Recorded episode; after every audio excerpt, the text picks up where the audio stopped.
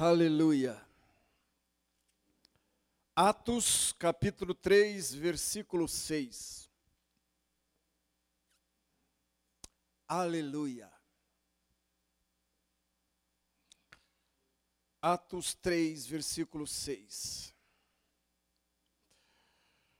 Pedro, porém, lhe disse: Não possuo nem prata, nem ouro, mas o que tenho, isto te dou. Em nome de Jesus Cristo, o Nazareno, anda. Vamos repetir? Pedro, porém, lhe disse: Não possuo nem prata nem ouro, mas o que eu tenho, isto te dou. Em nome de Jesus Cristo, o Nazareno, anda.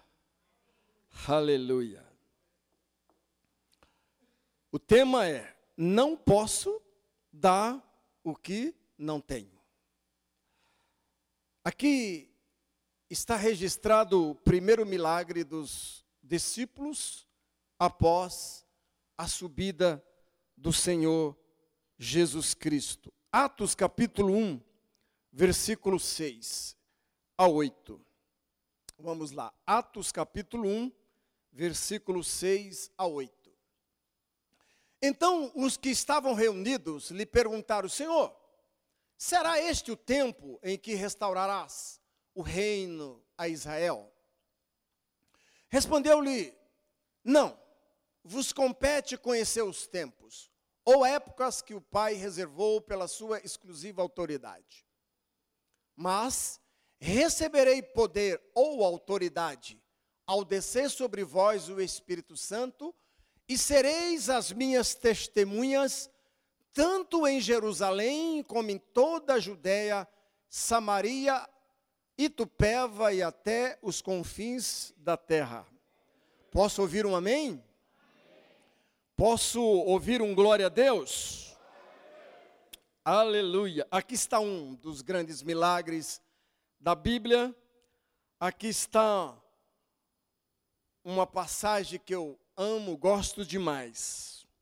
Esse, esse livro de Atos, na verdade, devia ser escrito os Atos do Espírito Santo, não é?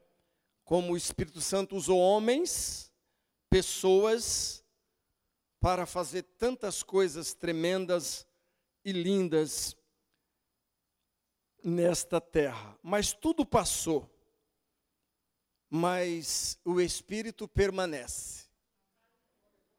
Jesus disse para os seus discípulos antes de subir, ele disse: Receberei poder, virtude, autoridade, a vir sobre vós o Espírito Santo, e vocês se tornarão as minhas testemunhas. Eu sou testemunha de Jeová, você também é? Eu sou testemunha de Jesus e eu sou testemunha do Espírito Santo. Três paixões na minha vida. As três pessoas que eu mais amo, espiritualmente falando, são os meus parceiros de trabalho, de ministério. Mas como Jesus subiu, o Espírito Santo ficou, então nós nos tornamos amigos e nos tornamos muitos é, sensíveis um ao outro. É o que nós buscamos e que desejamos. Temos essa, essa sensibilidade de ouvir a voz do Espírito Santo. Eu não sei se você já teve a oportunidade de chegar para, vou usar o Fernando aqui, chegar para o Fernando e você reivindicar ou exigir algo que ele não tem.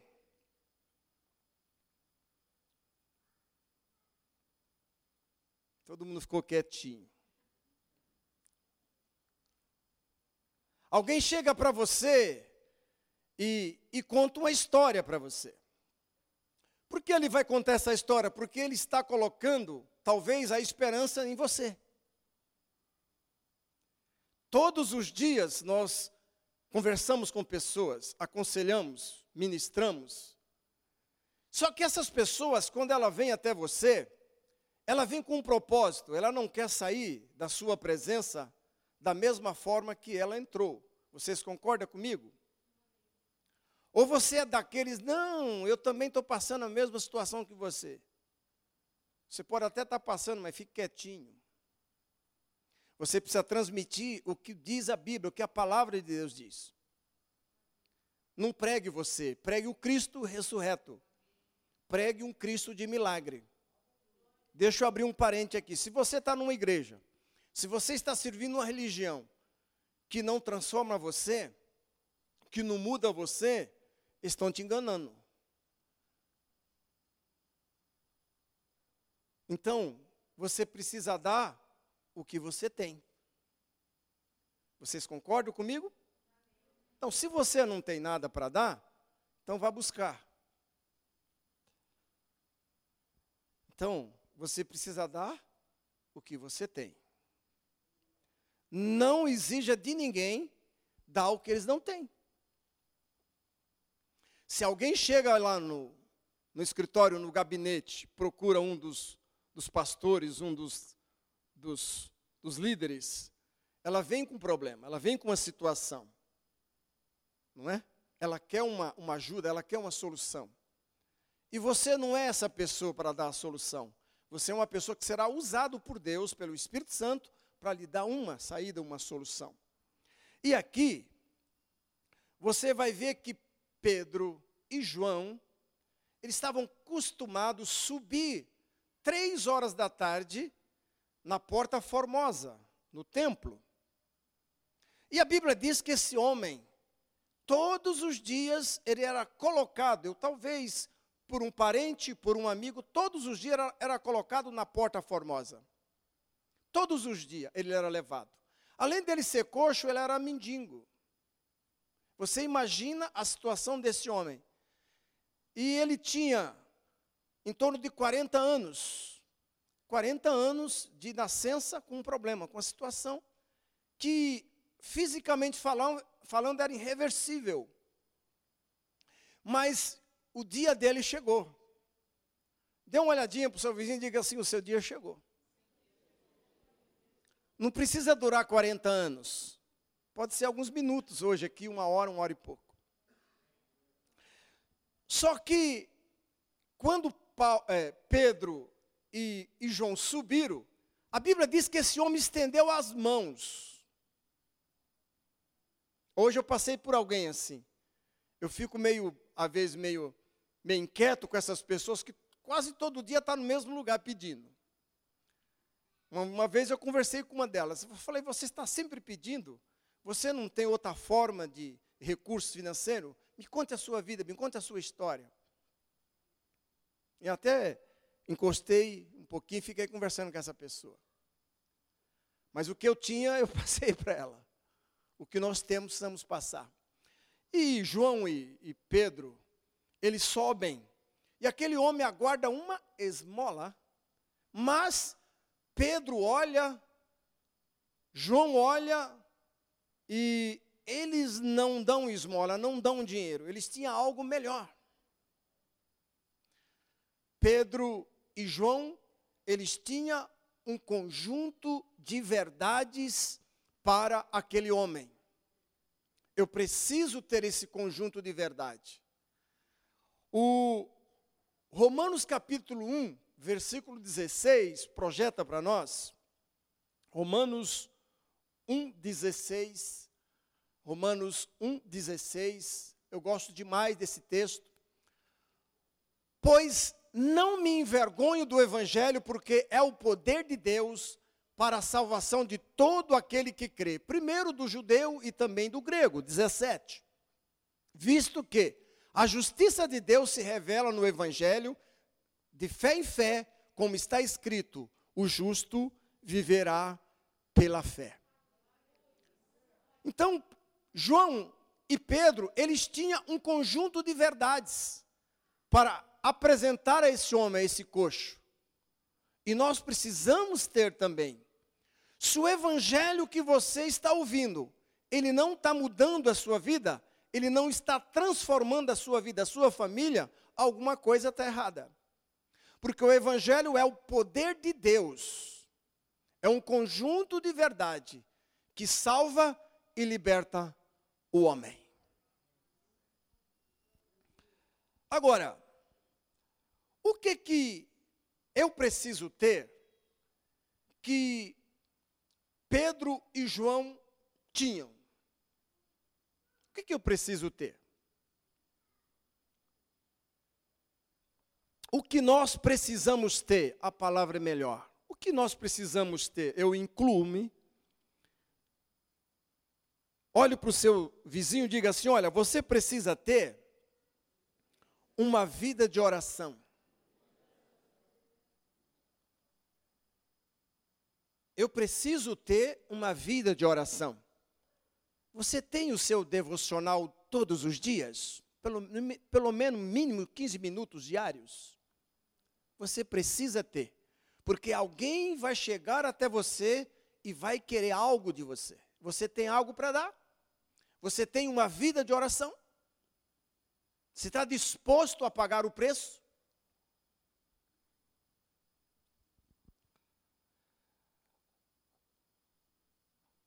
Orar para os discípulos era hábitos. Veja Atos capítulo 2, 42. Atos 2, 42. Atos 2, 42 a 46. E perseveravam na doutrina dos apóstolos e na comunhão no partir do pão e nas orações. Em cada alma havia temor e muitos prodígios e sinais eram feitos por intermédio dos apóstolos. Todos que creram estavam juntos e tinham tudo em comum. Vendiam as suas propriedades, bens, distribuindo o produto entre todos à medida que alguém tinha necessidade diariamente, perseveravam unânimes no templo, partindo pão de casa em casa e tomavam as suas refeições com alegria e singeleza de coração. Para os discípulos, era hábito todos os dias. Então, a oração é algo que move o coração de Deus. A oração é importante. Os discípulos, eles simplesmente chegaram para Jesus em Lucas 11 e disse: Mestre, ensina nós a orarmos como João ensinou os seus discípulos. Eles podiam simplesmente dizer: Jesus, nos ensina a andar sobre as águas. É fantástico, é fascinante andar sobre as águas. Ou então, Senhor, nos ensina a pescar, porque nós assistimos quando o, o Pedro e sua equipe estava pescando de madrugada, o Senhor chegou e não tinha nada, pega, pe, é, peixe. O Senhor disse uma palavra para que eles fossem, e eles, sobre a sua palavra, eles pegaram muito peixe. Nos ensina o segredo, como, como acontecer isso, como aprender, nos ensina a pescar, como pegar tanto peixe. Isso eles não pediram. Não pediram para Jesus para que ele ensinasse a curar os doentes. Mas a Bíblia diz que eles pediram para Jesus para ensinar a orar. A palavra de Deus, ela nos ensina uma passagem Lucas capítulo 18, sobre uma viúva. Jesus fala essa parábola sobre o dever de orar sempre e nunca desfalecer. Eu sou, eu tenho procurado ser daquelas pessoas que não desiste. Por quê? Porque a oração, ela é uma perseverança. Eu preciso perseverar.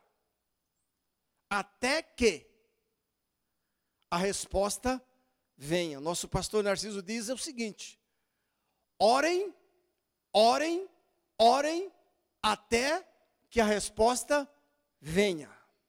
Não podemos desistir. Porque eu sou brasileiro, eu sou crente e não desisto nunca. Pedro, ele tinha uma vida de oração, mas também ele tinha muita sensibilidade porque a vida de oração nos leva a ter uma sensibilidade de ouvir a voz de Deus. Atos 4, 8. Atos 4, 8.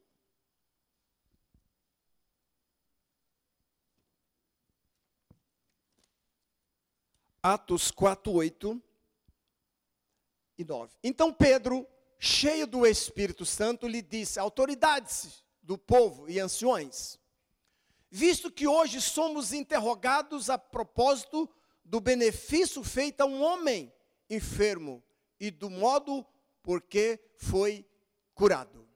Veja que a vida de oração ela nos leva a ter uma intimidade com Deus, com o seu espírito, com a pessoa do Espírito Santo. A oração, ela é necessária na vida de um cristão. É muito importante isso. Eu preciso ser um homem e uma mulher de oração. Aonde Jesus tinha o seu lugar de oração? Monte das Oliveiras. A Bíblia diz que ele ia de manhã e, e, passava o dia e a noite. No dia seguinte, ele iria, para o templo para ministrar a palavra. Daniel, três vezes por dia, em sua casa, no segundo andar da sua casa, do seu prédio, ele abria a janela e três vezes ao dia ele orava. A oração precisa mover a mão de Deus.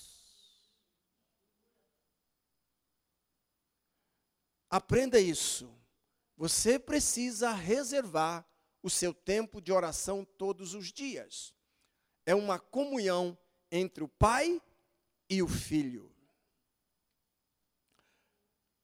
O que Pedro e João tinha que nós precisamos ter. Atos 3, 15 e 17.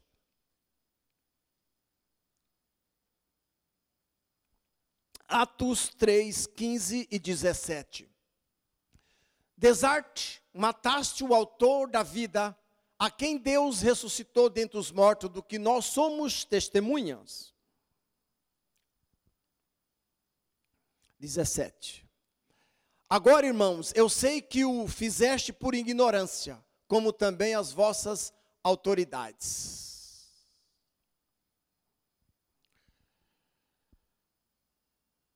Veja bem, eu preciso,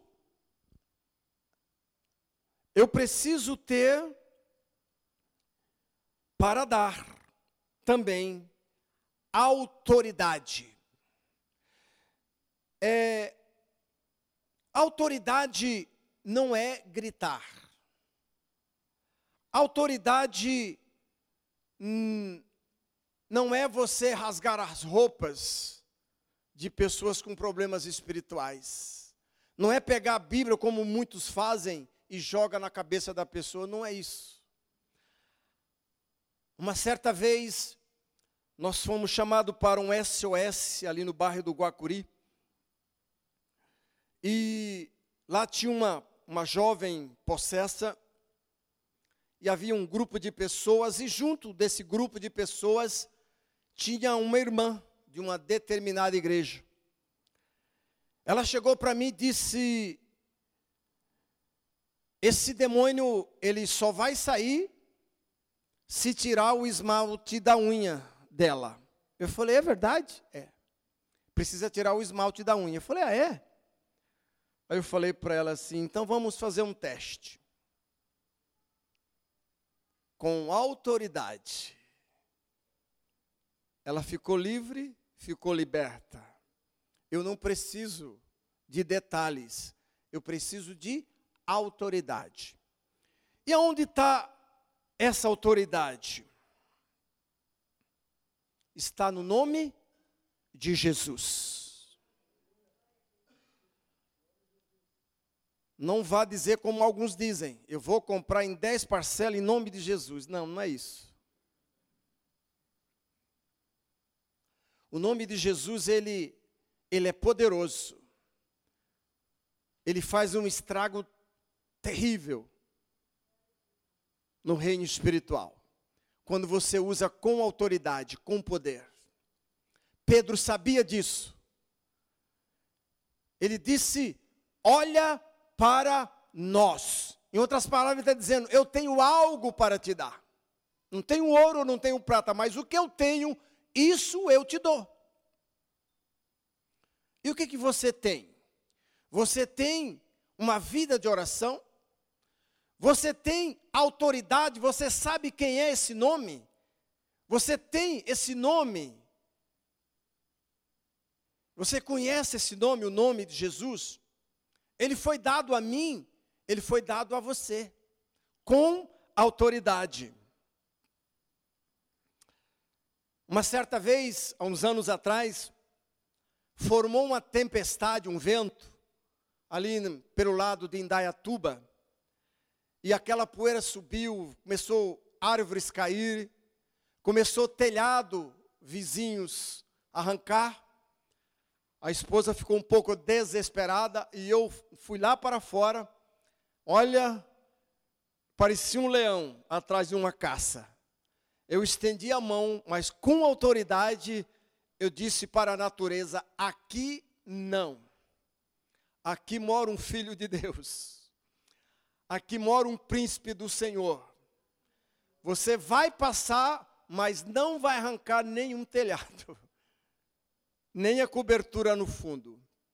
Pode passar a tempestade, porque certamente a tempestade, o vento vem normal. Mas você sabe que os espíritos malignos aproveitam as oportunidades para destruir. Você vai ver isso em, no, no, na passagem de Jesus, quando ele disse aos discípulos: Passamos para o outro lado. Quando estava bem lá no meio do lago, subiu uma tempestade, o barco começou a encher de água. E os discípulos Mestre, o senhor não se importa que perecemos? Claro que Jesus se importa com você. Claro que Jesus se importa comigo. A Bíblia diz que ele levantou, estendeu a mão e deu uma ordem ao vento. Não deu ordem ao mar. Ele deu ordem ao vento. Aquieta-te. Autoridade. Então, se algo vem sobre a sua vida, não importa o que seja, use a autoridade que há no nome do Senhor Jesus Cristo. Amém, queridos? Diga aí para o seu vizinho: o nome de Jesus não há limites. Não há limites. Quando você for ministrar, for fazer uma visita, você tem esse nome, você tem essa autoridade. Não importa o tamanho do gigante, olhe para o tamanho do poder que há no nome de Jesus. Não seja os filhos de Seva. Os filhos de Seva, eles chegaram para uma situação e disse: "Eu te desconjuro em nome de quem Paulo prega de Não, não, não, não. Em nome de quem eu prego, em nome de Jesus. O que, que os demônios disse? Eu conheço Paulo, sei quem é Jesus, mas vocês quem é? Vocês sabem da resposta que aconteceu com aquele grupo. Então, eu preciso ter essa autoridade, o nome de Jesus. Diga assim para o seu vizinho: todo o poder foi dado ao nome de Jesus. Filipenses 2, 10 e 11. Todo o poder foi dado. Filipenses 2, 10 e 11. Aleluia para que ao nome de Jesus se dobre o quê? Todo o joelho. Nos céus, na terra e debaixo da terra. Olha aí. São em três níveis, três comandos importantes ali, ó. Ao nome de Jesus. Se dobra nos céus, na terra e debaixo da terra. Todo joelho vai se dobrar. Então, o nome de Jesus não tem limites. Há poder e autoridade neste nome. Nome meu se é, meu nome é José Isidório da Silva. E eu já tentei usar o meu nome. Mas as entidades não se submeteram. Ele falou: Não vou sair. Aí em cima de uma geladeira tinha uma determinada, um, um determinado ídolo. E eu falei: E no nome desse ídolo, você sai? Também não. Aí eu falei: Em nome de Jesus Cristo de Nazaré, a desse eu tenho que ir embora. O nome de Jesus. Todo joelho tem que se dobrar. Toda língua tem que confessar que Ele é Senhor.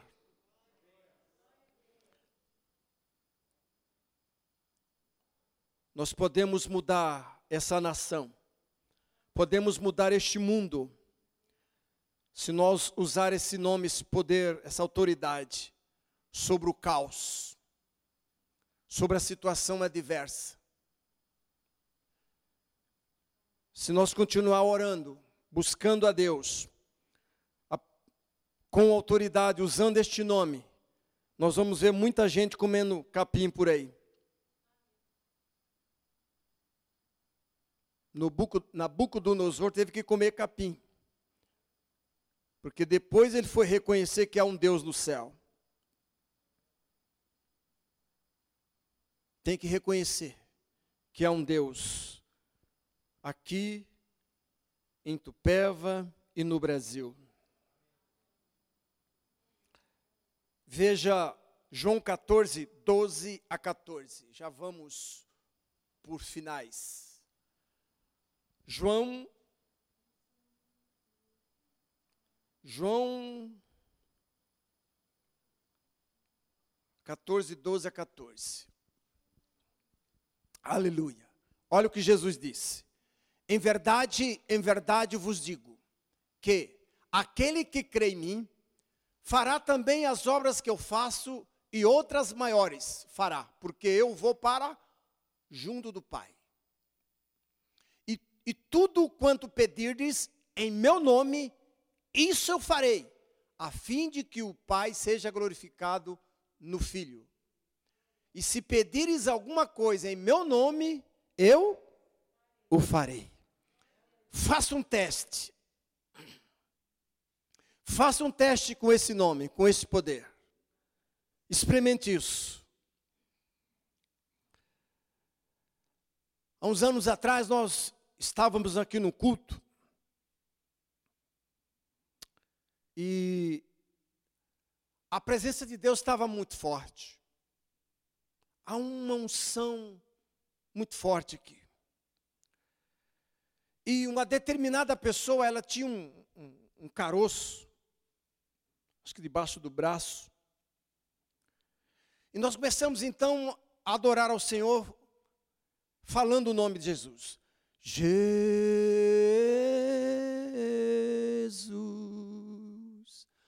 Jesus.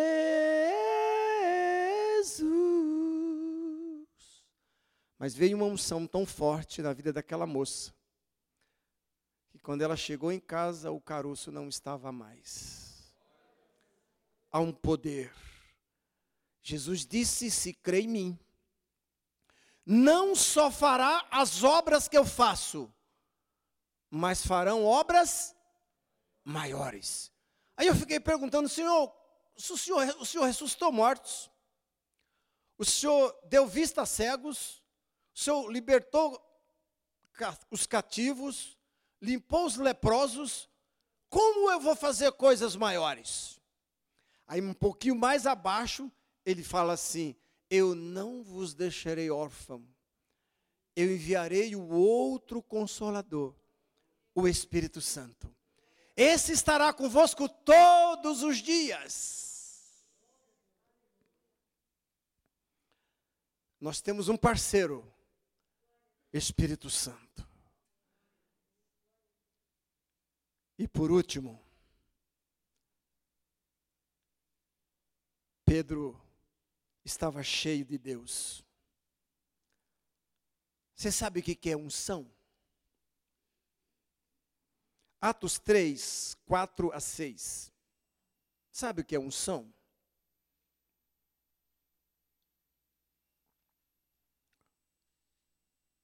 Unção é um poder, uma capacidade gerada pelo Espírito Santo. A unção é um poder, uma capacidade gerada pelo Espírito Santo. Pedro, fintando juntamente com João, disse: Olha para nós. Ele, ele olhava atentamente, esperando receber alguma coisa.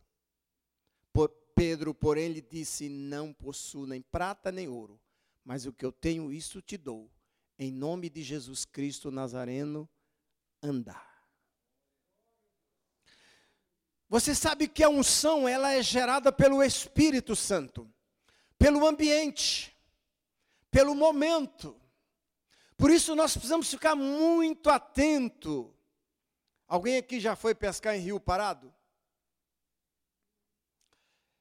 Pega uma varinha e você coloca lá naquela água a impressão que dá é que a água não se mexe, mas ela está se mexendo, ela move.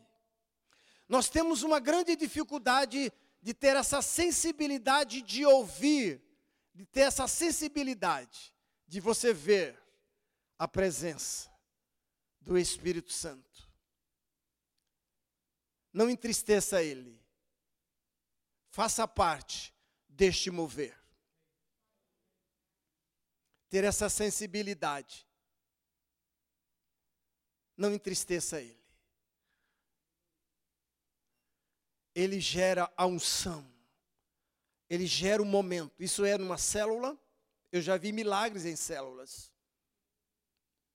É na igreja e numa vigília.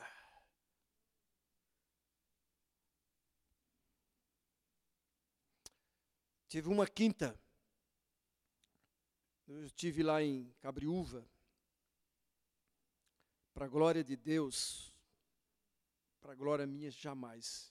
Tudo é para o Senhor, tudo é para Ele. Nos apresentaram uma jovem, e ela estava com uma hemorragia, já tinha ido em alguns médicos. Quando eu estava orando por ela, o Espírito Santo veio ao meu coração e me testificou que ela estava sendo curada naquele momento, imediatamente. E eu estou curioso, acho que eu vou ter que ligar para alguns líderes lá para saber. Então, eu tive essa sensibilidade que ela estava bem, que ela estava curada. A unção estava muito forte. A presença de Deus estava muito forte. Pedro e João chegam na porta formosa, ele estava cheio do Espírito, cheio da presença de Deus. Ele disse: Olha para nós, eu tenho alguma coisa para te dar. Eu não tenho ouro, não tenho prata, mas o que eu tenho, isso eu te dou. Levanta e anda. Na inauguração do templo, lá em Êxodo, a Bíblia diz que a presença de Deus foi tão forte, subiu uma fumaça, uma presença tão forte de Deus, que muitos deles não resistiram à presença do Espírito Santo. E foi tão muito forte naquele lugar. Agora eu quero ler um outro texto, nós vamos fechar João 7, 37, Evangelho de João, o João maior, o João do amor, 37. Jesus disse no último dia, grande, o grande dia da festa, levantou-se Jesus e exclamou: Se alguém tem sede, venha a mim e beba. Quem crê em mim, como diz as Escrituras, do seu interior fluirão rios de água viva. 39. E ele disse isto com respeito ao Espírito que havia de receber, os que nele crescem. Pois o Espírito até aquele momento não fora dado, porque Jesus não havia sido ainda glorificado. Este homem estava ali há, há vários dias, todos os dias, 40 anos naquela situação. Eu não sei como está a tua vida nessa noite. Eu não sei quanto tempo você está esperando pelo milagre. Uma coisa eu sei. A unção de Deus está aqui. Viva e eficaz é a tua palavra. Vamos cantar?